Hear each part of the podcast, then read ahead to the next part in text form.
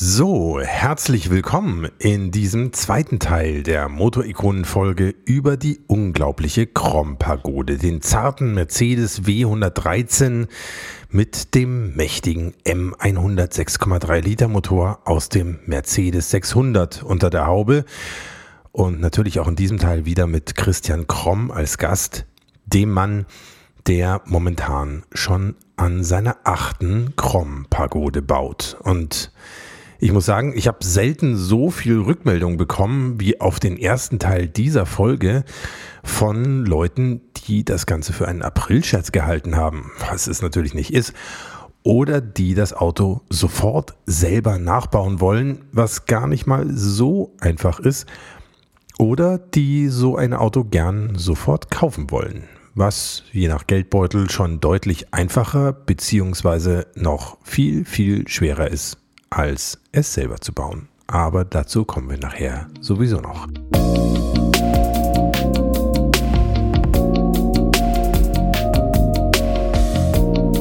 Und damit sage ich vielleicht am besten erstmal Moin Moin und Servus. Herzlich willkommen bei Motorikonen und den 100 besten Autos aller Zeiten. Mein Name ist Hans Neubert und ich freue mich sehr, dass ihr auch heute wieder mit dabei seid, denn es gibt ja noch eine Menge zu besprechen rund um die Krom-Pagode. Christian und ich unterhalten uns hier heute unter anderem über diese seltsame Sache mit der massiven, schweren Stahlplatte, die er beim allerersten Auto hinter den Vordersitzen installieren wollte und unter anderem auch darüber, wie die freundlichen Mitarbeiter vom Technischen Überwachungsverein so auf den gesamten Umbau der Pagode reagiert haben. Außerdem, was Christian zum heiß diskutierten Dauerthema Originalität zu sagen hat, woher er eigentlich seine Basisfahrzeuge für die Umbauten bekommt, was das für Leute sind, die sich eine solche Pagode kaufen, was gerade sonst noch so bei Christian in Arbeit ist an aufregenden Projekten und natürlich, das wollen alle wissen, wie viel Geld ihr tatsächlich so anlegen müsst, wenn ihr bei Christian eine Pagode mit 6,3 Liter Motor kaufen wollt. Da kann ich euch schon mal warnen, es wird nicht billig. Aber dass so ein Auto seinen Preis durchaus wert ist, das kann sich, glaube ich, jeder vorstellen, der hört, wie akribisch Christian Kromm da rangegangen ist und ganz nebenbei auch, was diese teilweise schwere Arbeit bei ihm für körperliche Folgen hat. Da kommen wir nachher nämlich auch noch drauf zu sprechen. Hier gibt es jetzt natürlich noch das Intro. Danach geht es direkt rein ins Gespräch mit Christian Kromm. Und wenn ihr die nächsten 45 Sekunden so richtig sinnvoll nutzen wollt, dann habe ich einen richtig heißen Tipp für euch. Abonniert Motorikonen in eurem Podcast-Player, falls ihr das nicht sowieso schon längst gemacht habt. Denn dann verpasst ihr keine Folge mehr und gebt außerdem mir das richtig herzerwärmende Gefühl, dass ihr auch beim nächsten Mal wieder mit dabei seid. Bis gleich.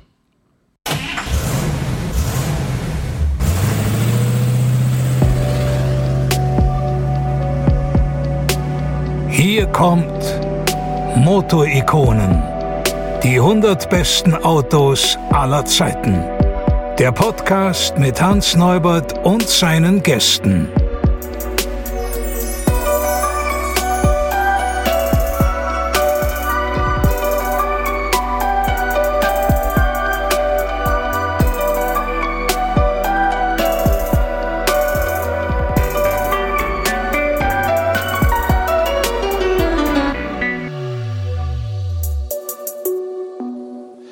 Hast du die Fahrleistung mal gemessen? Also 0 auf 100 oder so? Hast du das mal ausprobiert, Nein. was da passiert? Aber er ist eigentlich, ähm, er, probiert habe ich es, naja, wenn man das so will. Ich war schon auf Ausfahrten mit dabei vom M100 Club. Mhm. Und da sind auch immer wieder 6-3er mit dabei. Also da hat keiner mitgehalten. Naja, da ist halt deutlich weniger Gewicht. Ja, ne? was, schon, wiegt das Auto? Es sind 300 Kilo weniger. Ja, krass. Und das merkt man schon. Natürlich. Ja. Ja. Also es war keiner dabei, der mithalten konnte. Mhm. Außer es wäre jetzt ein leistungsgesteigertes Auto, aber da war kein, das waren alles Originalfahrzeuge. Mhm. Und ähm, da hat man schon gesehen, dass der mehr, dass er doch schneller ist. Aber gemessen, richtig gemessen habe ich das nie, nein.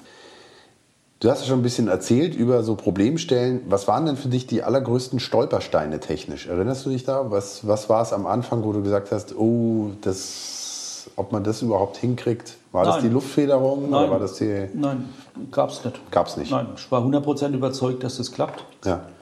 Du Und wolltest es auch einfach unbedingt. Ja, sicher. Das, das, das Problem, was das hätte zum Scheitern bringen können, das, das gab es nicht. Und ähm, ich war einfach der Meinung, oder wusste ja auch, dass das, man hat ja das Originalauto gesehen, das Foto, und also haben sie es gemacht. Nur war von vornherein klar, ich wollte diesen Powerdome nicht. Mein Wunsch war, der Wagen, wenn er steht, denkt jeder Original. Der Kenner hat gesehen, okay, der fährt mit 205er Reife rum, dickere Endrohre, das sind, das sind die 50 mm, ja, das sind schon etwas mehr wie Original. Aber da muss man dann schon ein bisschen genauer hingucken. Ich weiß noch, du hast, glaube ich, am Anfang mit so einer schweren, ganz dicken Stahlplatte experimentiert, die du hinten auf die, also unter der Rückbank äh, installieren wolltest als Gegengewicht zum Motor. Die ist aber dann wieder rausgeflogen, oder? Oder Ja. hast du die da noch drin? Ja, das, äh, das, nein, nein, ähm, das war wirklich die erste Pagode. Das war ja, das habe ich vorhin nicht erwähnt, das war in Kalifornien. Muss man vielleicht kurz erklären, was ein California SL ist oder ein pa äh, California Pagode? Das war Ja. eine Pagode ohne äh, Stoffverdeck. Ja, die hatte also diesen Verdeckkasten nicht, Ja. hat auch dementsprechend kein Verdeck gestellt, also Softtop war nicht, konnte nur mit Hardtop oder ohne. Und der, in Kalifornien vermute ich mal deswegen, weil in Kalifornien eigentlich Regen kein Thema ist. Angeblich konnte man es aber auch bei uns bestellen. Ja, Also das war ein deutsches Auto. tatsächlich sagen, ich möchte halt einfach ein SL als Coupé fahren. Und dann hat man das Stoffverdeck abbestellt und sich einen Hardtop dazu Ja, bestellt. Ne? genau. Und dafür war eine, so eine Pseudo-Rücksitzbank drin, die keiner hätte benutzen können, weil das Auto wurde ja nicht länger. Da war der Dreisitzer mit dem Quersitz dann doch sinnvoller, auch wenn es verkehrstechnisch nicht so Also die ist. Normalausstattung, ne? die normale Ja. Pagode hat da so einen Quersitz, ganz seltsame Angeordnung. Ne? Oder konnte man Konnte man, ordern? ja. Und, ähm, und diese Freifläche, also man sieht ja dann auch den Querträger, wo die Achse angeschraubt ist beim California, habe ich dann zum Anlass genommen, Gewicht hinter drauf zu bringen auf die Achse. Und da habe ich tatsächlich eine 3, mm, äh, 3 cm starke Stahlplatte mit einem Schneidbrenner zugeschnitten. Du hast gesagt drei Zentimeter. 3 cm. Konnte ich kaum heben. Was, was wiegt die jetzt? 100 Kilo? Nee, so 50? Nein, nein, nein. Man musste ja noch Löcher reinschneiden. Ähm, also, also es war sehr Ein schwer. massives Ding. Ja, ja. Und, ähm, und dann ist was Erstaunliches passiert, obwohl ich ähm, ähm, Gummi dazwischen gelegt habe, zwischen Karosserie und der Matte äh, dieser Platte. Es hat unheimlich gedröhnt im Auto. Hm. Das war, also das war einfach falsch. Ähm, der Hintergedanke, interessant, ne? Man kann nicht Ja. einfach so eine dicke Stahlplatte irgendwo reinlegen. Nein, das, das, äh, hat, hat, Dröhn, hat Folgen. das hat ein Dröhngeräusch verursacht. Das war sicher, ich habe es dann auch nicht weiter verfolgt, möglicherweise, wenn ich Silentblöcke dazwischen gemacht hätte, also das wirklich entkoppelt, Mhm. dann wäre es jetzt wahrscheinlich funktioniert. Aber ich bin dann davon abgekommen und habe gesagt, komm, die, die, die Grundidee war ja, etwas mehr Gewicht nach hinten zu bringen. Ja? Ja. Aber ich habe es dann einfach nicht weiter verfolgt, ich habe es wieder rausgemacht. Und dann kam mir der Punkt, dass ich das Fahrzeug, genau diesen SL, ähm, in Essen 2010 auf der Technoklassiker auf dem Stand von Markt ausstellen durfte. Also das haben die angeregt, haben gesagt, komm, hast du Interesse? Ja. Habe ich gesagt, ja, das ist doch toll. Und da habe ich es vom Stand weg, kann man sagen, ist das Auto verkauft worden. Auch nicht so schlecht. Nee, war sehr verblüfft. Also damit Oder warst du traurig? auch, ja. Ich bin so ein bisschen, ähm, ja, Geld ist nicht alles. Ich habe doch schon an dem Auto gehangen, gehangen aber ähm, letzten Endes habe ich ihn weggegeben. Und es war auch, ich bereue das heute nicht mehr. Ähm, Hast du noch Kontakt zu dem Käufer? Oder? ja, also bis vor, bis vor einem Jahr, jetzt mittlerweile auch nicht mehr. Er hat sein, ähm, sein Interesse, auch aus Altersgründen, Autos restaurieren lassen. Das lässt er fast nicht mehr machen. Er tut lieber jetzt fertige Autos schon einkaufen. Er ist jetzt auch so, wie alle sind, 71 dürfte er sein. Ähm, und hat, ist jetzt ein bisschen eingeschlafen, der Kontakt, aber hat schon keinen weiteren Grund. Ja, also wie gesagt, er hat dieses Fahrzeug dann übernommen und irgendwann kam mal ein Anruf und hat, hat er gefragt, ja, kann man den auch zum Roadster umbauen? Da habe ich gesagt, ja, das geht, man kann den Verdeckkasten nachträglich wieder einbauen, es geht. Also sprich, das war bis dahin noch ein Auto mit installierten Hardtop. Ja, das war in Kalifornien. Ja, ja. Zu dem Zeitpunkt des Verkaufs war er. Das hab's, hab's auch gleich gesagt, ne, dass man da keine Probleme kriegt. Und ähm, da habe ich dann im Nachgang dann noch zum Roadster umgebaut. Und so steht er heute in der Sammlung bei ihm.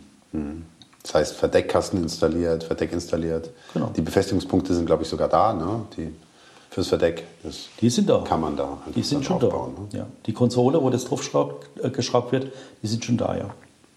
Hast du denn eigentlich mit dem TÜV vorher Kontakt aufgenommen, äh, als du diese ganze Geschichte angefangen hast? Oder bist du eines Tages zum TÜV gefahren und sagt, gesagt, Toppler, hier bin ich mit einem 6,3 Liter Motor in der Pagode? Oder wie lief das? Ja, ich habe also keinen Kontakt aufgenommen. Das war ein bisschen leichtsinnig, das muss ich zugeben. ja. ähm, würde ich heute nicht mehr machen. Ich habe zu dem Zeitpunkt aber einen Kontakt gehabt zu, einem, zu einer Firma, die so für Sondereintragungen sich einen Namen gemacht hat. Das war noch aus der Zeit mit der Heckflosse. Ähm, den Weg hätte ich mir sparen können, weil äh, zu der Zeit in Worms Also quasi über einen Umweg. Also Ja. Leute, die dann, was machen die dann? Den TÜV beschwatzen? Oder Was der genau, ge- er, ist, er, war, er hat das Auto genommen. Ich habe mich dann äh, verkrümelt und habe drei Stunden gewartet fast. Und er ist zurückgekommen und das Auto hatte TÜV. Aber kein H-Kennzeichen, die Heckflosse. Das H-Kennzeichen habe ich dann vielleicht ein Jahr später ganz normal beim TÜV in Worms bekommen. Mit der Begründung, ich habe mich auf den Oldtimer-Katalog, der damals definiert, das war glaube ich eine, eine Zusammenarbeit zwischen TÜV und Deuwet, ähm, was ist ein Oldtimer? Ja? Wurde ja in verschiedenen Punkten definiert. Und ein der Punkte war, einer der Punkte war, ja, der Motor und das Fahrzeug müssen vom gleichen Hersteller und beides älter wie 30 Jahre sein. Beides war gegeben. Der M117 war alt und, der, und die Heckflosse sowieso. Mit dem Argument bin ich zum TÜV gegangen und hat gesagt, ja, hat sich das angeguckt, das können wir machen. Und da habe ich ein H-Kennzeichen bekommen für die Heckflosse. Da hat es natürlich auch gehagelt. Da, ne, die, diese Originalitätsfanatiker, möchte ich fast sagen, was vollkommen legitim ist, also ich habe nichts gegen Original, äh, haben das natürlich verurteilt. Auch nicht alle, aber ein paar vielleicht. So, und ähm, auf, auf, dieser, auf dieser Wissensbasis habe ich mal Pagode gebaut und habe gesagt, ich fahre wieder zu dem. Aber so weit bin ich gar nicht gekommen, weil ich ja zu dem dann in Worms einen, einen gewissen Kontakt hatte, der kannte mich ja sowieso. Ähm, habe ich dem irgendwann erzählt von meinem SL und hat er gesagt, komm her. Und ähm, da wurde eine Probefahrt gemacht, das Auto besichtigt und, und wieder die, das Kriterium noch zusätzlich hier, wir hatten ein Vorbild im Original 1967. Äh, auf dieser Basis dann habe ich das H-Kennzeichen bekommen. Für diesen SL damals. Und so ist es bis heute geblieben. Cool. Ja. Ähm, ich war mal auf einer, auf einer Veranstaltung von meinem Verband, dem ZKF in Würzburg. Und da waren auch ein Rechtsanwalt dabei, weil auch da waren ein paar Leute, die gesagt haben, das geht gar nicht mit einem H-Kennzeichen, das ist drunter. Der Rechtsanwalt hat dann vor versammelter Mannschaft klargestellt, mit, aus dem, dem, dem Grund, dass das legitim ist, dieses Fahrzeug zum Oldtimer zu erklären, auch wenn es ein Nachbau wäre. Trotzdem gibt es Leute, die sagen, es geht nicht. Muss man akzeptieren, klar. Ja, es gibt vielleicht auch Leute, die dann sagen, ah, da musst du ja dann eine Pagode, die man originalgetreu restaurieren könnte, ähm, quasi unsachgemäß umbauen. Ja. Und genauso musst du dann natürlich außerdem noch die Technik von einem 6.3er dazu heranziehen. Das heißt eigentlich den 6.3er damit verschrotten. Ne? ja, das stimmt. Das heißt, du machst eigentlich aus zwei potenziellen Oldtimern ein Auto, das es so Nicht wirklich gegeben hat. Genau, ja? genau. Äh, Wie, wie gehst du denn damit um? Also ich meine, nee, fangen wir mal vorher an. Wo kriegst du die Autos denn her? Genau, das ist der Punkt. Also da muss ich schon, kann ich beruhigen. Alle, wirklich alle 6-3er, die ich herangezogen habe, das waren waschechte Schrottfahrzeuge. Das hätte sich nicht mehr gerechnet, die Teile auf die Straße zu bringen, also sprich restaurieren. Und Also du hast ja als Teileträger gekauft. es waren sozusagen. waschechte Teileträger nur noch, die waren alle, ausnahmslos alle nicht mehr fahrbereit. Die konnte man nur noch mit Mühe schieben. Und ähm, also da muss ich, kann ich ähm, Entwarnung sagen. Da wird nichts, kein Kulturgut zerstört oder Ja. verschwunden, ist, Ja. ist verschwunden, weil die Autos hätte kein Mensch mehr gemacht. Und da muss man auch dazu sagen, 6.3er, einen Schrottreifen 6.3er zu restaurieren, lohnt sich einfach wirtschaftlich komplett überhaupt gar nicht. So Ne? toll wie das Auto ist, wirklich. Aber ähm, es gibt noch wirklich genug, die sehr gut sind, die auch im Handel dann unter Umständen sind. Und man, da ist nichts verloren gegangen tatsächlich. Und die Pagode, muss ich sagen, genauso. Ich habe wirklich immer ganz schlechte Fahrzeuge gekauft und die umgebaut und aufgebaut. Also das waren dann schon Fahrzeuge, da muss man sagen, die hätte man vielleicht auch nicht mehr restauriert. Wo holst du die her? Holst du die aus Amerika oder gibt es bei uns noch solche Autos? Bis, bis auf den ersten, den California, das war tatsächlich ein deutsches Fahrzeug, sind alle aus Amerika. Ja. Über einen Zwischenhändler. Und äh, da habe ich immer darauf geachtet, dass ich, habe es ihm auch gesagt, um was es geht, dass ich schlechte Autos gern hätte. Hat er zwar nie verstanden. Ungewöhnliches Briefing, ja. Ja. Gib mir mal so einen richtig schlechten Auto. Da bin ich dann wirklich in Erinnerung geblieben. Brauchen Sie wieder einen schlechten Herr habe ich gesagt, ja. ähm, und habe das dann, ja, auf dem Wege. Na, ich meine, wenn man sowieso alles neu macht, ne, dann ist es eigentlich fast egal, ne? oder? ja, ja, genau. Wie gut die Substanz ist. Weil die, die meiste Substanz schneidest du irgendwie weg oder. Ja, ich wollte, das war auch wirklich mal Anlege, dass sich niemand hier auf den Fuß dreht und Ja. äh, dass keiner sagen kann, der tut hier Kulturgut zerstören. Ähm, war nicht der Fall. Also da habe ich wirklich drauf geachtet. Also du nimmst keine Brabus restaurierten Fahrzeuge und baust sie dann um. Das, Nein, Ja. nein. Ja. Wollen wir hier mal festhalten. Ja, mache ich nicht. Würde ich ablehnen. Ja, ja. So, aber wenn man jetzt unserem Gespräch so folgt, dann hört man ja schon raus, weil wir vorhin dabei waren, dass du dein Erstlingswerk verkauft hast, Ja. nachdem es auf dem äh, Stand von der Oldtimer Markt stand. Du hast weitergemacht. Ja. Das war nicht das letzte Auto, was du umgebaut hast. Das stimmt. Also man muss wirklich sagen, ich bin da zur Messe gekommen, einfach, ich wollte mal Auto zeigen. Ja. Da war kein weiterer Gedanke damit verbunden. Das war eine private Initiative zu dem Zeitpunkt. Wollte ich für mich machen. Ist auch so gelaufen. Ja, bis die Messe rum war, habe ich mich mit Leuten unterhalten, die ich nicht kannte und die sich dann später, eine Woche später, bei mir in der Firma am Telefon äh, gemeldet haben und mich auf die Pagode angesprochen haben und gefragt haben, ob ich denn noch mal so ein Auto bauen würde. War schon sehr überrascht. Das ist Hattest keine Bestellvordrucke äh, Nein. mit dabei. Gottes Willen, nein. Wie gesagt, die Intention war gar nicht da. Ja. Und, ähm, und dann kam es tatsächlich, dass ähm, zwei Aufträge zustande kamen, die ich dann auch abgearbeitet habe. Und in der Folge kamen noch dazu, sodass ich heute sagen kann, acht Stück sind gebaut. Wahnsinn. Wobei zwei bei mir im Besitz sind. Mhm. Zwei. Ja, eine ist noch im Rohbau und ähm, eine der beiden werde ich, werde ich verkaufen irgendwann, ist ganz klar. Und Die äh, sind aber schon mit eingerechnet. Also es fahren da draußen sechs Stück rum. sechs Stück sind unter anderem bei anderen Leuten. Wobei ein Kunde zwei von mir gekriegt hat. Aus Versehen oder? Nein, der wollte. Dann habe ich sogar drei gemacht. Und die dritte hat er vor zwei Jahren verkauft. Also da, als er sie dann da stehen hat, hat er gesagt, ist doch eh nicht so viel. Ne? Und ähm, die ist weggegangen, die ist also recht schnell, war die verkauft, muss ich sagen. Über einen Zwischenhändler und ähm, ja, die ist weg.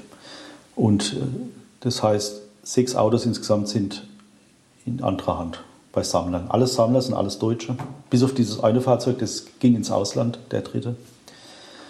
Und, ähm, und das war es dann auch. Also ich würd, wollte jetzt auch keine mehr bauen. Ja. Ist- Ich wollte gerade Ich fragen, mich wie, wie, formu- wie, äh, wie motiviert man sich nach so einer, äh, so, so einem endlos, ich, ich sag immer Umbau, aber eigentlich ist es ja kein Umbau. Du hast ein Auto erschaffen, eigentlich muss man sagen, ja, nach so einer Schöpfung. Und wenn man damit fertig ist, dann nochmal das Ganze noch siebenmal neu zu machen, das ist ja irre. Bist du, bist du komplett verrückt? Oder wie, wie- Ja, ja, das ist also ja- eine gewisse Verrücktheit braucht man schon. Ja. Und es ist auch eine, eine Herzblutangelegenheit. Also Nur mit Geld verdienen hat das nichts zu tun. Ja. Aber auch es hat, ein bisschen, ne? es hat, nein, ich muss ja von was Ja. leben, ja, also da komme ich nicht drum. Ja. Aber im Wesentlichen ist die Motivation die, dass ich, dass ich wirklich Freude habe, sowas zu machen. Es gibt viele Leute, die gesagt haben, hier, du bist verrückt. Das Moto-Ikonen Factsheet.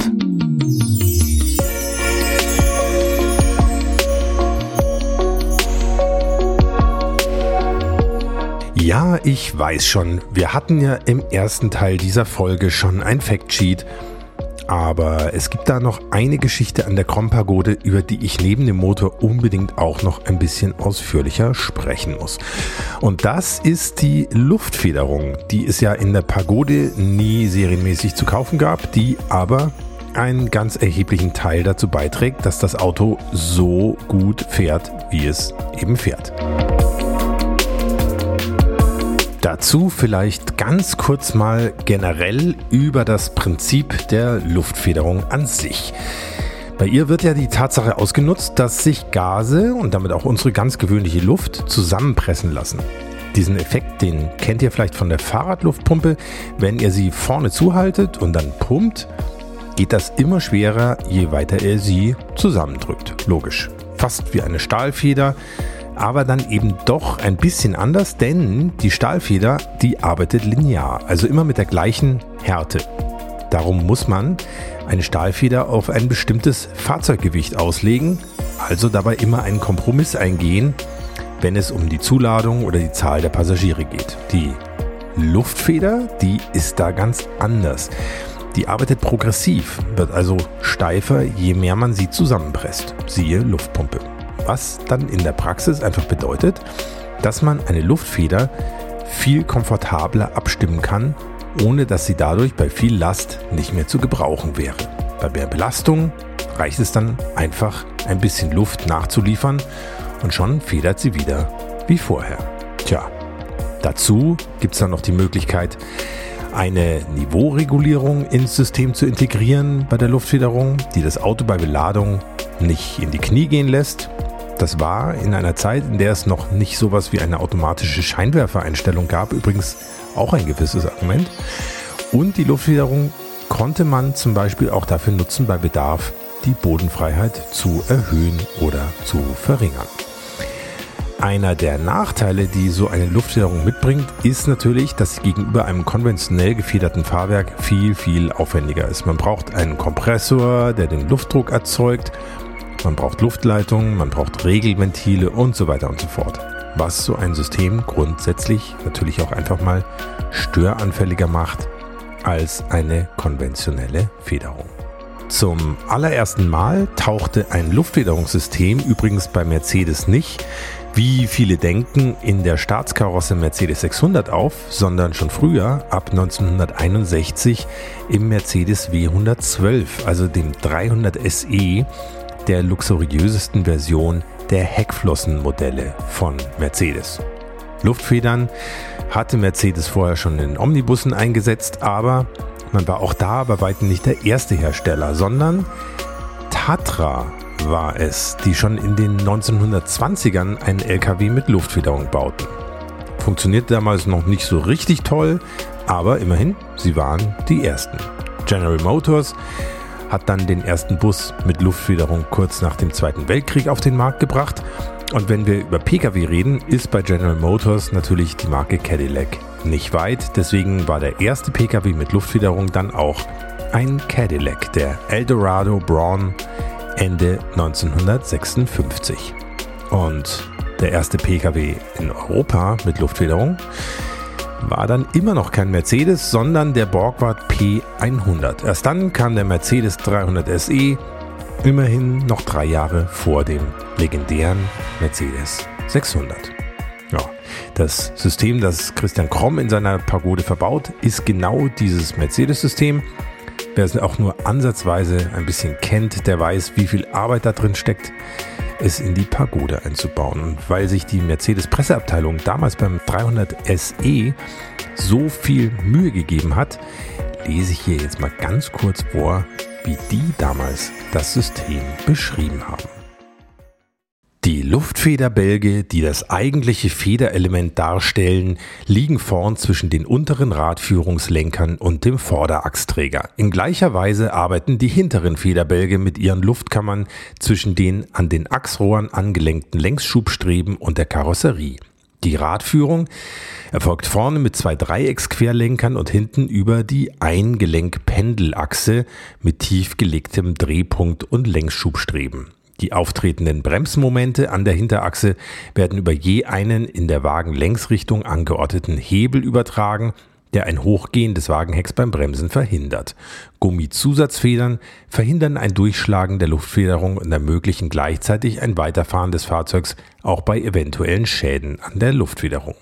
Eine Kolbenluftpresse vorne links, von der Kurbelwelle über Keilriemen angetrieben, liefert den notwendigen Arbeitsdruck. Der Vorratsbehälter von 7 Liter Inhalt speichert die vom Luftpresser geförderte Luft und leitet diese über Druckminderventile auf die Niveau-Regulierventile. Drei Regulierventile, zwei an der Vorderachse, eines an der Hinterachse, korrigieren jede Schräglage des Fahrzeugs um Quer- und Längsachse. Soweit die damalige schöne Beschreibung von Mercedes. Und wer da gerade übrigens ganz genau zugehört hat, der hat sicher das böse Wort Eingelenk-Pendelhinterachse bemerkt. Die gehörte jahrzehntelang zu Mercedes Widerstern und ist natürlich auch in der Pagode drin. Eine äh, aus meiner Sicht etwas fiese Konstruktion mit einem Gelenk in der Mitte der Achse. Meistens total okay für Hut- und Genussfahrer. Aber wenn so eine Eingelenk-Pendelhinterachse im falschen Moment ausfedert, zum Beispiel in einem richtig schnellen Auto in einer richtig schnell gefahrenen Kurve, dann hat man einen positiven Sturz an der Hinterachse und das ist dann nicht so positiv, wie der Ausdruck positiver Sturz es vermuten lässt. Tja, dieses ungute Detail bleibt auch mit der Luftfederung leider erhalten. Man kann eben nicht alles haben. Interessant ist natürlich, ich habe mir für die erste Pagode ja schon einiges an Rahmenlehren, ich habe es vorhin schon mal erzählt, gebaut. Da war ich ja schon im Begriff, die wegzuschmeißen. Mhm. Habe ich zum Glück nicht gemacht, ne? weil dieses Achievement, das hat sich natürlich dann noch ein bisschen erweitert, weil, wie ich gemerkt habe, das sind noch mehr, die sowas wollen. Da habe ich zum Beispiel für jede Luftkleidung mir eine Rahmenlehre gebaut. Also eine Biegevorrichtung oder Nein. So. Äh, einfach nur ein, äh, eine Lehre. Eine Lehre zum Nachbiegen. Ähm, zu, da konnte man die, das gerade Stück Rohr, das hat man abgelenkt, die, die Länge mhm. musste ich natürlich ermitteln mhm. und, äh, und habe das dann reingeformt. Mhm. Mit dem Gummihammer ein bisschen nachgekloppt und so, dass die Form entsteht, ohne dass ich das 30, 40 Mal ans Auto und noch einmal biege und noch einmal gucke. Das hat das Ganze etwas beschleunigt. Ja? Also mit, mit solchen Maßnahmen habe ich mir geholfen. Mhm. Wenn man das heute sieht, das ist ein Kubikmeter Rahmenlehre, was hier rumliegt. Ne? Und ähm, ja, also das Thema Pagode in der Form ist jetzt für mich eigentlich erledigt. Ich habe aber weitergemacht, das ist noch nicht, ist noch nicht zu Ende. Ne? Es sind noch andere Projekte. Da kommen wir dann vielleicht gleich noch drauf. Ja, können wir vielleicht noch drüber sprechen. Ja, ja genau, genau, genau. Also du hast schon gesagt, Rahmenlehre, ähm, äh, Lehre, verschiedene Lehren gebaut, aber ja. gab es denn dann tatsächlich bei so vielen Autos, gab es so Teile, die du fast in Serie fertigen konntest? Kann man das so sagen? Oder ist es äh, dann doch egal, ob man das von Hand dreimal oder fünfmal schweißt? Ist ja. eigentlich egal, oder? Ja, ja das ist egal. Ja.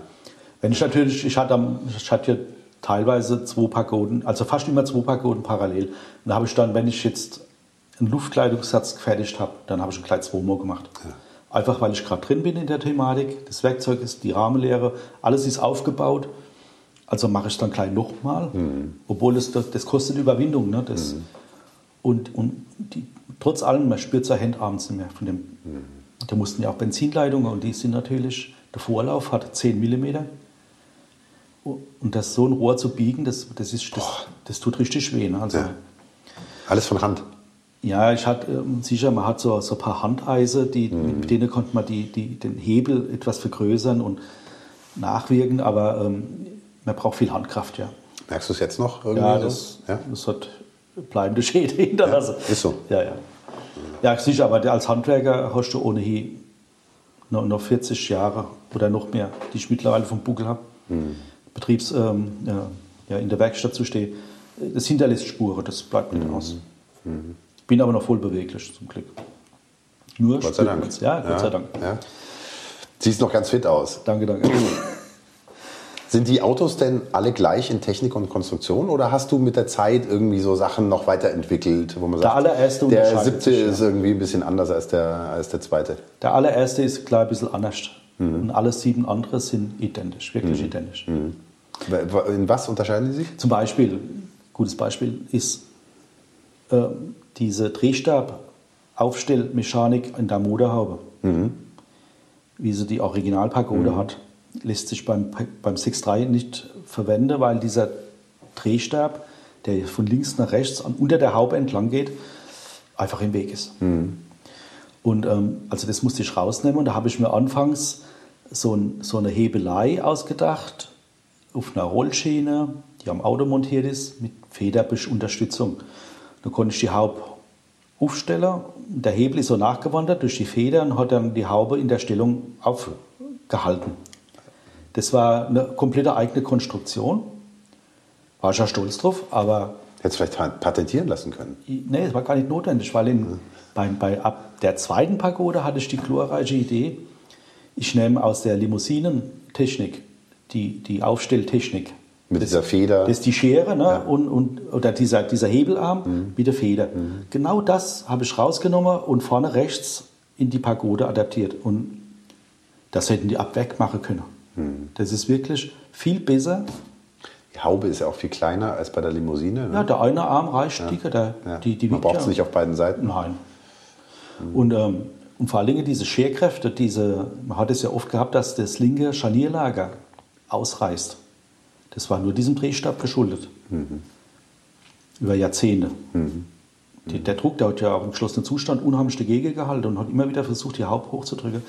Ähm, und dann auch Bedienfehler, muss man auch noch dazu sagen, ähm, kamen dazu. Und dieser, diese, dieser von der Limousine übernommene Hebel mit Feder, Zugfeder, genial. Solche Dinge, ein paar Kleinigkeiten, aber im Wesentlichen sind sie alle acht Kleinstau. Wie sind die so vom, vom Farbschema? Wie sind die lackiert? Was haben die für eine Lederausstattung?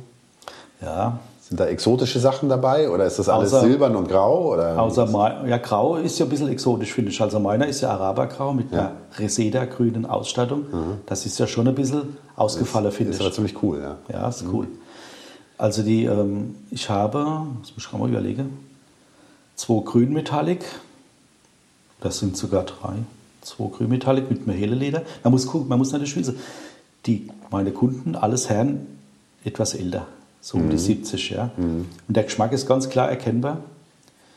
Ähm, ist eine hellblaue dabei, eine, so eine hellblau metallicfarbene mit, einer, mit einem grauen Leder. Und nee, die hat blaues Leder, dunkelblaues Leder und eine anthrazitfarbene mit einem grauen Leder. Die hat auch sehr, sehr gut ausgesehen. Das muss ich sagen. Sehr amerikanisch wirkt es. Und ähm, also es waren nicht ein weißer, roter oder blau. Doch äh, natürlich ein blauer. Zwei blaue waren dabei. Aber so Silber und so waren nicht. War, nein, das nicht. Aber richtig ausgefallen, finde ich, ist nur mein Grau mit, ja. mit dem grünen Leder. Das unterscheidet sich doch ein bisschen. Sieht aber sehr cool aus. Du hast gerade schon ein bisschen angedeutet. Was sind das denn für Leute, die sich so eine 6,3 Liter Pagode kaufen? Also klar, die haben ein bisschen mehr Geld als andere. Ja, das sind schon wohlhabende Leute. Ja. Das sind in der Regel deutsche Mittelständler. Also die haben Betriebe, große, produzierendes Gewerbe. Und ähm, haben alle bis auf einen, ne, doch einen, ja, schon Oldtimer besessen. Also einer ist wirklich dabei mit einer ausgefallenen großen Sammlung. Das ist enorm, das, ist, das muss man gesehen haben. Ähm, ist sehr Mercedes-affin und ganz besonders Pagode hat es ihm angetan. Der fährt auch diese 6.3er Pagode im Sommer regelmäßig. Und wenn ich sage regel, regelmäßig, dann sind das schon mal 1000 Kilometer in der Saison. Und wenn man vielleicht 20, 30 zugelassene Fahrzeuge hat, würde ich sagen, sind das wirklich viele Kilometer. Also macht es ihm Spaß. Ähm, da stehen auch SSK dabei, ja, die sind zugelassen. Man, so, Ui, und fährt dann Pagode. gell. Ähm, alles, also bis auf einen waren alle schon Sammler und hatten schon gesammelte Fahrzeuge. Und einer, das war halt eine Empfehlung von einem der Kunden, der sich so ein bisschen interessiert hat. Und dann hat der eine gesagt, komm, ruf den an, der baut das so ein Ding. Das hat er auch gemacht. Und ja, und für den habe ich dann noch ein Auto gebaut. Das habe ich ja vorhin erwähnt, dass es weitergeht, das Thema 6.3. Ähm, eine Heckflosse. Habe ich dann noch hergestellt. Auch mit 6,3 Liter. Ja, ein wunderbares Auto. Äh, 300 SE, auch Schrott. Das Auto das war im denkbar schlechter Zustand. Äh, den haben wir dann umgebaut zur, Pack, zur Pagode, zur Heckflosse. Und ähm, muss sagen, der Motor, der passt, als, als wäre er schon immer drin gewesen. Ja. Das ist wunderbares Bild. Die haben wir gemacht, ja. Und jetzt im Moment entstehen zwei Cabriolets, W111 mit 6.3 und Luftfederung. Das hat man auch schon ab und zu gesehen. Ich glaube, Boris Becker hatte auch mal so ein Fahrzeug. Wurde auch mal angeboten. Gab es ab und zu mal. Ich glaube, sowas wurde gerne in den 70ern gebaut. Ähm, auch natürlich nicht oft, aber ich glaube, da Was haben die gebaut? den 111er, das 111er Cabrio mit, mit 6,3 Liter. Ja, ja, es wurde ein paar Mal gemacht. Ähm, mein jetziger Auftraggeber, der hat auch so ein Auto gefahren. Das war ein, ein Formel-1-Fahrer. Ich kann jetzt noch nicht den Namen sagen. Der so ein Ding besitzt. Den ist der gefahren. Aber kein aktueller Formel-1-Fahrer. Doch. Nee, fast aktuell. Also Fast ein bisschen ist er, ist er der vorletzte, sag ich jetzt mal, Deutscher. Ist das Auto gefahren und er war mit Stahlfederung. Also soweit ich weiß, sind die alle mit Stahlfederung unterwegs. Außer in Berlin muss einer stehen. Das sind 300 SE, also der hat ja schon die Luftfederung mit einem 6.3er Motor. Aber mein Kunde möchte die Flachkühler. Äh, fa- gefallen ihm besser. Sieht ein bisschen moderner aus, ne? Ist schon ein, ein schickes Auto, ja, also muss man sagen. Ähm, und hat gefragt, ob man hier auch die Luftfederung, habe ich gesagt, klar. Alles einfacher wie Pagode. Und ähm, da entstehen momentan gerade zwei Stück. Hast du einfach immer wieder was zu tun. Ja, also jetzt in, was jetzt passiert danach, das kann ich nicht, weiß ich nicht, ob da noch was kommt, aber ich bin ja noch ein bisschen in Arbeit mit den Autos. Ja, wer, wer weiß, vielleicht äh, führt diese Folge ja dazu, dass du wieder ein paar Pagoden machen musst. Ne? ähm, wie- lange dauert denn so ein, so ein Aufbau von so einer 6-3er Pagode? Hast du es mal gestoppt ungefähr? Da muss man natürlich sagen, ich habe einen winzigen Betrieb. Ja. Wie viele Leute hast du? Wir sind, also mit mir zusammen, wir sind drei Monteure, also drei Mann in der, Ah, das ist in der überschaubar. Das ist Ja. sehr überschaubar. Und ich, ich bin eigentlich derjenige, der diese Dinge macht, alleine. Muss mich aber noch um das administrative Geschäft kümmern. Also ich muss gucken, dass der Laden weiter mit anderen, Dingen- die anstehen, läuft. Man kann da schon erkennen, dass das so im Jahr nicht so regle ist. Also ich brauche da schon zweieinhalb Jahre Wahnsinn. für so einen Umbau. Aber es ist wirklich aufwendigst gemacht alles. Ja. Bis KTL, Karosseries KTL beschichtet, außer die Nummer 1, die nicht. Ähm, aber alle anderen ja. Und ähm, es ist äh, sehr, sehr arbeitsintensiv auch. Es ist ja jetzt nicht so, dass der 6,3 Liter Motor irgendwie leistungsschwach wäre und vor allem nicht drehmomentschwach, aber ähm, es gibt natürlich auch aufgebohrte Versionen, meistens auf 6,8 Liter. Ja. Hast du sowas auch schon mal gemacht? Nein. Würde dich das jucken, das zu tun? Ja.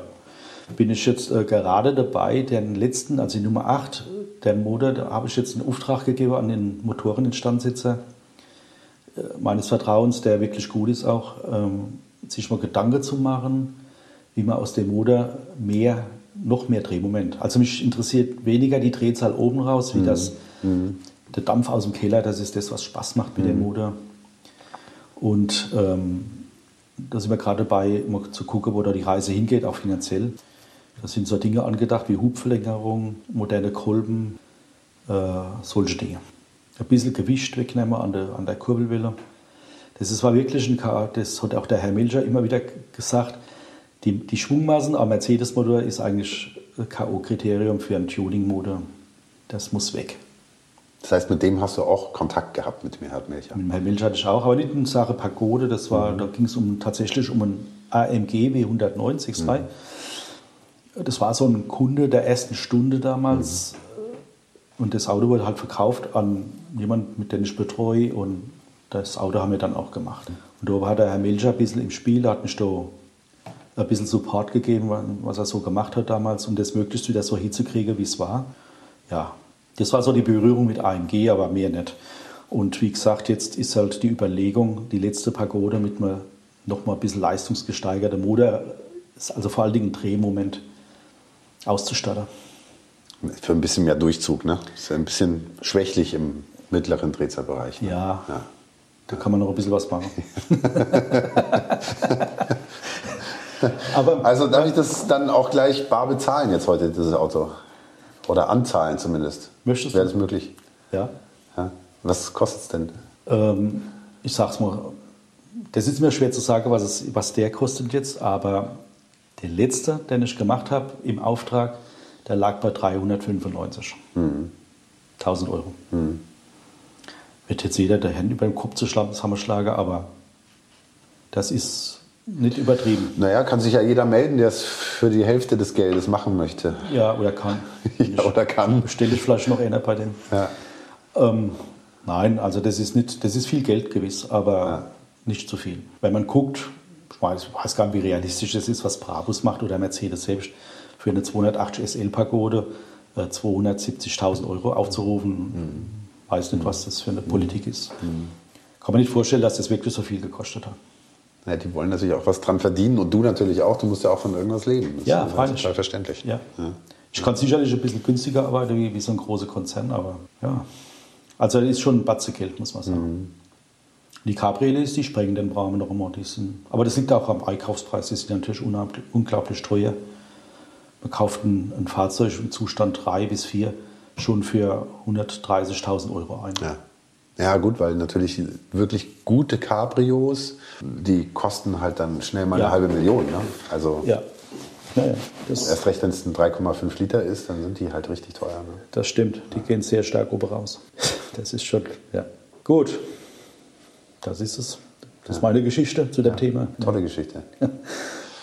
Und wir zwei, wir haben jetzt den riesen Vorteil gegenüber den Hörern, dass wir jetzt einfach rausgehen können und uns in die Pagode reinsetzen können und ja. losfahren können. Ja, ja, die steht schon da außen ja. und ja. schatt mit den Hufen. Ich würde sagen, das machen wir jetzt auch. Machen wir. Christian Kromm, herzlichen Dank, sage ich jetzt schon mal. Danke für deine Zeit, danke für die tolle Geschichte und danke, dass du die Welt mit 6,3 Liter Pagoden bereichert hast.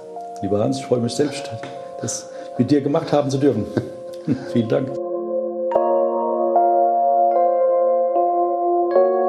Das war's für heute mit Motorikonen und den 100 besten Autos aller Zeiten.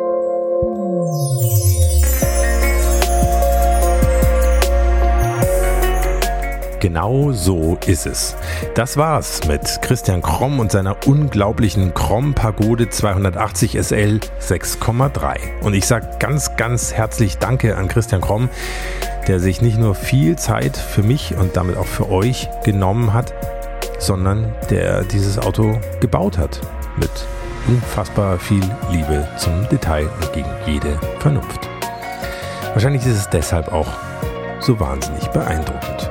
Wenn ihr mehr wissen wollt und vor allem mehr sehen wollt von der Krom-Pagode, dann empfehle ich euch einfach, Motorikonen bei Instagram oder Facebook zu folgen. Da sind jede Menge Bilder drin zur Krom-Pagode und es kommen auch noch ein paar versprochen. Was auch kommt, ist die nächste Folge von Motorikonen und zwar schon ziemlich bald. Da freue ich mich schon sehr drauf. Die wird richtig spannend und ich freue mich auch, wenn wir uns dann wieder hören. Hier bei Motorikonen und den 100 besten Autos aller Zeiten. Bis dahin, alles Gute, fahrt nicht zu schnell. Euer Hans Neubert.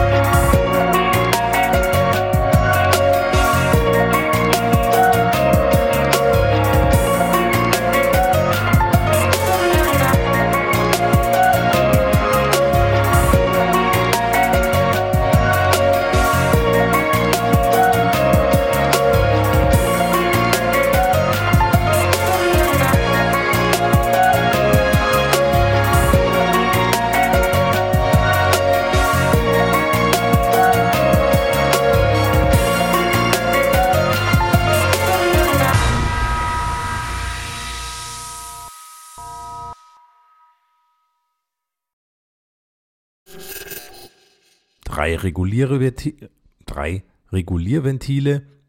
Ich sage ganz, ganz herzlich Danke an Christian Kromm, der sich nicht nur, hm, nicht nur, die Radführung erfolgt über die Eingelenkpen erfolgt vorn mit zwei Dreiecks die Radführung erfolgt vorne mit zwei Dreiecksquerlenkern und hinten über die Eingelenkpendelhinterachse mit tiefer gelegten, nee, tiefgelegten. Oh, Nochmal.